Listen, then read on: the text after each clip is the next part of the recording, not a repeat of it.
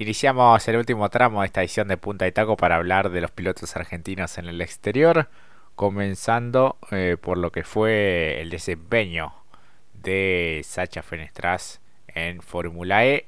Dos competencias hubo el fin de semana, Mati. Exactamente, Jorge, que si hablamos principalmente de Sacha, bueno, en una fue puesto 10 y para la otra de puesto 16. Eh, en principio no es el mejor el mejor paso para él justamente porque se está por terminar la temporada. Ha tenido muy buenos resultados parciales interesantes, clasificaciones Paul, eh, se ha acercado incluso a lo que fue zona de podio, pero en estas últimas fechas no ha sido lo, lo que uno espera, ¿no? Y queda sentarse con el equipo y ver si se renueva el contrato para la temporada siguiente, o no, o por supuesto que le encantaría poder seguir viéndolo brillar al joven Maravilla, pero claro, no eh, aquí también van mucho los resultados de la mano y no, no lo han acompañado tanto como uno desearía en una fecha doble y quedando la última, por cierto, que si digo bien, 29 y 30 de julio en Londres será el cierre justamente de dicha temporada 2023. Exactamente. En la primera carrera eh, de las dos que hubo, eh, en un momento llegó a liderar, eh, después, bueno, fue bastante accidentada, hubo auto de seguridad, se dio un golpe importante y bueno, después fue perdiendo algunas colocaciones hasta quedar en el puesto 10, como bien decías. Y en la segunda, bueno, le costó un poco más, quedó en la posición 16 con una vuelta perdida. Eh, o una vuelta menos que lo que fue eh, la victoria de Shaik eh, Dennis. Así que, bueno, vamos a ver cómo, si, si mejora en cuanto a, los resultados para la próxima fecha, que será en Londres, como bien decías, donde se define justamente esta temporada 2023. Exactamente, que por lo menos ahora, si uno se apura, está fuera de lo que es el top 10, está en el puesto 14. entendiendo también cómo ha sido el desarrollo de la temporada, como decimos, eh, uno de haberlo disfrutado tanto en lo que fue Super Fórmula y también Super GT, eh, aquí era el gran momento, pero también es su primera temporada como piloto oficial, recordemos que el año pasado tuvo como piloto suplente, bueno, eh, son muchos los balances que hay que poner sobre la, la balanza, para la redundancia, y ver, ¿no? También a qué está preparado justamente el equipo Nissan Fórmula Team, ¿no? En comparación a las grandes estructuras que rápidamente mencionaría entre Howard y el equipo Penske, eh, ¿no? Eh, Maserati también, que viene también incluso, hacía mucho tiempo que no ganaba en Mónaco, que esto lo habíamos mencionado al respecto. Bueno, eh, son estos los, las distintas ítems para cuando se haya una reunión, también no puedo dejar de, de lado lo de McLaren, porque también está muy cerca, ¿no? a lo que ha hecho Sacha, bueno, todos estos grandes equipos contra lo que hace Nissan, bueno, en, una, en un diálogo el equipo con el piloto en función del proyecto que tendrá como estructura, bueno, eso también me parece que entra. No está muy lejos tampoco del top 10 en términos de puntos, 10 puntos, así que bueno, eh, también va a ser muy interesante lo que pueda llevar a resolver para cerrar bien de buena manera la temporada en Inglaterra. Exactamente. Hablamos de lo que fue la presentación de Agustín Canapino en IndyCar en Toronto, donde consiguió bueno, un gran resultado, repitió su mejor performance después de lo que había sido su actuación en San Pete y en Texas. Este tuvo décimo lugar para el Titán de Recifes. estuvo durante varias vueltas dentro de los 10 mejores, puesto 12, puesto 13, después bueno avanzó una colocación eh, sobre el final, donde tuvo que administrar bastante el combustible sobre el final. Él explicaba en diferentes eh, notas que eh, los vehículos Chevrolet, en este caso como el de él, consumen un poco más de combustible que, que los de otras marcas como Honda.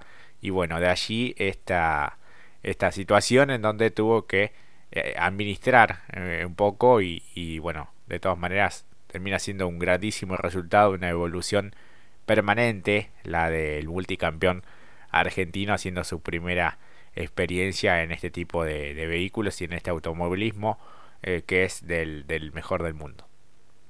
Totalmente, justo lo que mencionabas acerca de cómo administrar el combustible, la verdad que lo hizo muy bien porque cuando muchos de los protagonistas que estaban dentro del top 10, esto hablamos de las últimas ocho vueltas, debieron entrar a boxes y él allí lo empezó a administrar. También hizo una muy buena administración de la goma durante toda la competencia. Eso también es para destacar y como siempre decimos que parece algo corriente, pero que en realidad es su primera experiencia en vehículos de este tipo. Eh, el trabajo nuevamente del equipo fue de un salto muy interesante también, porque la parada fue de 7 segundos 3, como dijiste Jorge. Eso también es muy importante porque se pone al tope incluso en similitudes con los grandes equipos. Si bien estaban parando y llegaban incluso a 6 eh, o 6 y medio, bueno, no está tan lejos. Son pequeños eh, milésimas o no, pero que ayudan también a devolverlo en, un buen timing al circuito. Eso también me parece que es muy valioso por parte del equipo de Ricardo Juncos. Así que muy buen trabajo realmente. Y ya lo tendremos aquí en esta fecha doble de Iowa. Exactamente, sí, el próximo desafío, bueno, tiene una carrera tras otra en este último tramo. Ya superamos la mitad de la, de la temporada. Así que bueno, con, buenas expectativas, la verdad se lo nota muy animado, eh, dando el 110% como siempre él dice para bueno estar a la altura de semejante compromiso como siempre eh, lo destacamos. Así que bueno, un, excelente fin de semana, una gran carrera que había comenzado un tanto accidentada eh, en el inicio justamente de la competencia, que después con el desarrollo realmente pudo darle pelea a equipos sumamente competitivos, con, con eh, pilotos de mucha experiencia. Bueno, parece que eh, para el equipo Junco Hollinger Racing su fuerte siguen siendo los circuitos callejeros y, bueno, allí también en, los óvalos también puede hacer la, la diferencia y bueno, queda mejorar un poco para ellos, como siempre lo dicen, la performance en los autódromos eh, lo bueno también es que está posicionado eh, como el segundo rookie. Eh, el primero es Armstrong, que bueno, tiene realmente una estructura muy fuerte, pero en comparación con el resto, Canapino se afirma allí, te diría, como, como, el, como el mejor debutante. Exactamente, y además también considerando que esto, por lo que yo tengo entendido, que el puesto 22 también le da un premio bonus de un millón eh, esto es muy interesante a nivel económico para tener la ilusión de un año más, ¿por qué no? Eh, para la temporada siguiente de indicar en el 2024. Exactamente, y que puede servir también para seguir mejorando el vehículo. Eh, bueno, los presupuestos sabemos que son muy elevados, pero todo suma en cuanto al desarrollo también del, del propio equipo. Totalmente, totalmente. Pero como él lo ha dicho, y también incluso ha dado notas en este último lapso. Él se siente muy contento, obviamente disfrutando la experiencia y lo está demostrando y se está poniendo eh, la circunstancia con la responsabilidad que amerita, ¿no? También la, de un deportista. Vamos a decir también lo cierto es que está peleando a la par eh, en el puesto en el que está ubicado en el campeonato con Helio Castroneves, nada más y nada menos, un piloto ya consagrado en dicha categoría y disciplina. Exactamente, así que bueno, la verdad que un orgullo lo de Canapino el día sábado había tenido que clasificar también en, lluvia y eso fue algo nuevo para él. Eh, dijo a través de sus redes sociales que fue, bueno, que le temblaban literalmente las piernas y que había sido un, compromiso y un desafío eh, enorme y que lo pudo hacer muy bien. Eh, le faltó, quizás se quedó con esa espina de poder dar una vuelta más para ver si podía superar, superarse, pero bueno, la verdad que hizo un fin de semana redondito. Pasamos a hablar de lo que vendrá en cuanto al TCR que visita Uruguay precisamente en eh, Rivera. Ya pasó más de un mes de lo que fue la última presentación en, Interlagos. Eh, y bueno, en este caso, eh, para esta quinta fecha del año, este próximo fin de semana se vuelve al formato sprint en las primeras dos competencias por tierras charrúas. Así que será en este renovado circuito de Eduardo Cabrera eh, contará eh, bueno, con la compañía del TCR de Brasil, el Super Turismo Uruguayo y los Super Escarabajos también, algunas categorías del país vecino. Eh, Juan Ángel Rosso es el último ganador en este escenario. repitió triunfo en ambas competencias finales. En 2021 el uruguayo Santiago Urrutia y el español Pepe Oriola habían sido los ganadores en lo que había sido el estreno en la categoría en este escenario. Así que bueno, expectantes de lo que pueda llegar a suceder con gran presencia de pilotos eh, argentinos, con la escuadra Martino también allí, este, y con diferentes equipos, con Juan Pablo Besone, con Bernie Javer, Manu Zapac, Fabricio Pesini, eh, el propio Juan Ángel Rosso, Fabián Gianantuoni, bueno, diferentes pilotos que son muy familiares para nosotros que están haciendo esta experiencia también. Totalmente, y además como algo llamativo también para tener presente, el hecho que los tres pilotos, los tres punteros, son de, nacionalidades distintas, ¿no? Argentino, brasileño, uruguayo, ¿no? Me refiero, como bien decía Jorge, Montenegro, eh, Rafael Reis y Casela, ¿no? La verdad que interesante lo que podamos llegar a ver, incluso por la pugna del campeonato. Exactamente, sí, lo de Montenegro viene siendo un año eh, tremendo. Después alterna algunas cuestiones eh, que, tiene propia de su, de su juventud y de la experiencia que va haciendo, pero la verdad que es súper interesante lo de este piloto de Radatili. Sí, totalmente. Y por encima en la joven edad en la que se encuentra, ¿no? Eso también es valioso para recalcar. Exactamente. Bueno, este próximo fin de semana también tendremos eh, Fórmula 1 en Hungría, Fórmula 3 también acompañando allí y expectantes de lo que pueda llegar a ser Franco Colapinto. Totalmente, en un circuito totalmente diferente a lo que hemos vivido eh, anteriormente, ¿no? Ahora se viene Hungría y es todo lo, lo, que de lo veloz que había sido la anterior fecha a un circuito mucho más eh, trabado, a mí me gusta, lo, lo, quiero aclarar porque quizás dicen, no, al ser lento quizás, bueno, a mí la verdad me, satisface, tiene una interesante recta y luego las pronunciadas curvas que obliga al descenso de velocidad abruptamente, le permite un atractivo. Eh, veremos también, eh, esto lo, me parece lo más importante para destacar, que si Red Bull consigue una nueva victoria, estaría igualando los números que hizo incluso en el año 88, digo bien, eh, McLaren Honda, ¿no? En aquel entonces, así que bueno, un comienzo de año fantástico eh, para, bueno, la, no solamente para la marca, ¿no? Para Max Verstappen, ¿no? Quedaba, dicho sea de paso, igualando récords de grandes pilotos, poniéndose a la altura de lo que, como decimos siempre, el piloto que marca el rumbo eh, está bien que puede ser un, porcentaje por lo que significa el piloto, eh, o mejor dicho, el vehículo en cuestión, el monoplaza puede estar funcionando de manera maravillosa, pero el que lo conduce también debe estar eh, en, esa sincronía que siempre hablamos, el modo Berserker, que se coordine bien el vehículo, el equipo y el piloto, ¿no? Y esto es lo que está demostrando justamente Max Verstappen.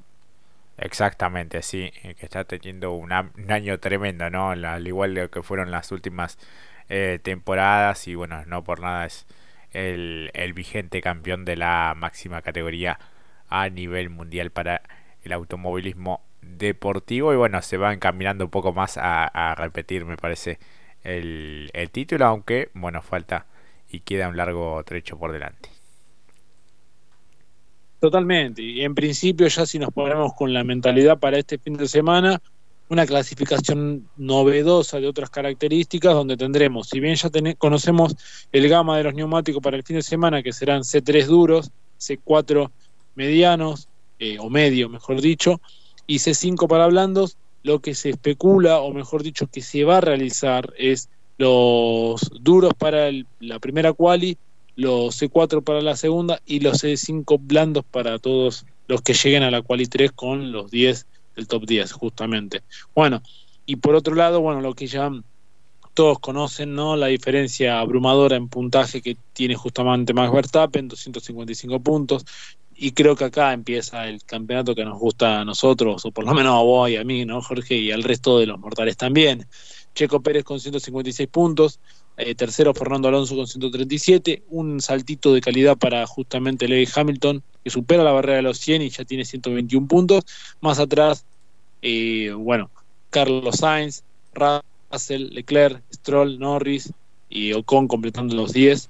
Y veremos qué puede llegar a suceder para lo que tiene que ver la carrera no de los simples mortales, porque estaba en un escalón más arriba Max, y lo que tiene que ver en el campeonato de destructoras Red Bull con 411 puntos, Mercedes con 203, Aston Martin, eh, muy buena tarea de Fernando Alonso con 181, más atrás con 157 Ferrari, completando ahora, pegando el salto al top 5 McLaren.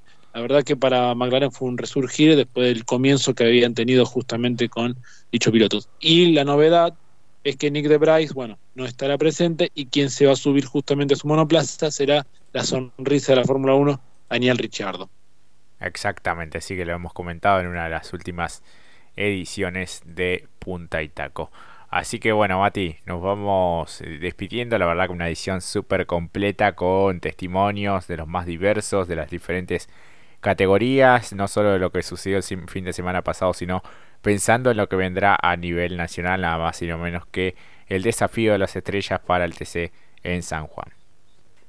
Totalmente para ponernos de pies y disfrutar justamente lo que será una carrera especial y ya para el viernes, ¿no? Comenzar a vibrar un poco. Estas son las cosas que, creo que le deben llegar más al público y para animar un poco al consumo del automovilismo a nivel nacional y nada más y nada menos que la máxima. Cierro con las últimas dos novedades. Eh, la, se confirmó que la CTC estaría eh, certificando la, que con 70 carreras en el Mouras ya podrías dar el salto al TC Pista y también se se llegó a la eh, confirmación de la autorización para que el Pradicom componga parte del turismo carretera. Claro, sí, este nuevo equipo que va a tener sede en Escobar, eh, que va a tener a Cristian Ledesma como uno de sus principales pilotos, a otro que, será eh, un, joven talento, tal cual así lo, han dicho, y a Willy Jaime encabezando también ese proyecto interesante y auspicioso. Así que bueno, eh, de a poco se empiezan a, mover algunas fichas importantes en la máxima. Así que bueno, Mati, le agradecemos a Lauti Piñeiro que ha pasado por nuestros micrófonos, a Juan Segallo, los testimonios de Denis Cifre, de Baltasar Leguizamón, así que bueno, todos unos, unos verdaderos cracks que siempre están eh, disponibles para cualquier llamado, para cualquier mensaje nuestro también. Totalmente, para ellos que son amigos de la casa y por supuesto a Nicky Trocet que de cara a lo que va a ser este gran premio de las estrellas, el desafío de las estrellas, también nos hizo llegar alguna manera de cómo encarar una fecha de esta envergadura. Así que a todos ellos, a los pilotos y también, por supuesto, el público, la familia de Radio que nos ha acompañado estas dos horas, muchísimas gracias. Que disfruten el resto de la semana y a estirar un poco así para atrás, a declinar un poco el asiento que ya se viene el turismo carretera y el desafío de las estrellas. Exactamente. Bueno, muchas gracias por habernos acompañado. Que tengan buena semana, mejor fin de semana y nos volveremos a encontrar en la próxima. Chau, chau. Un abrazo.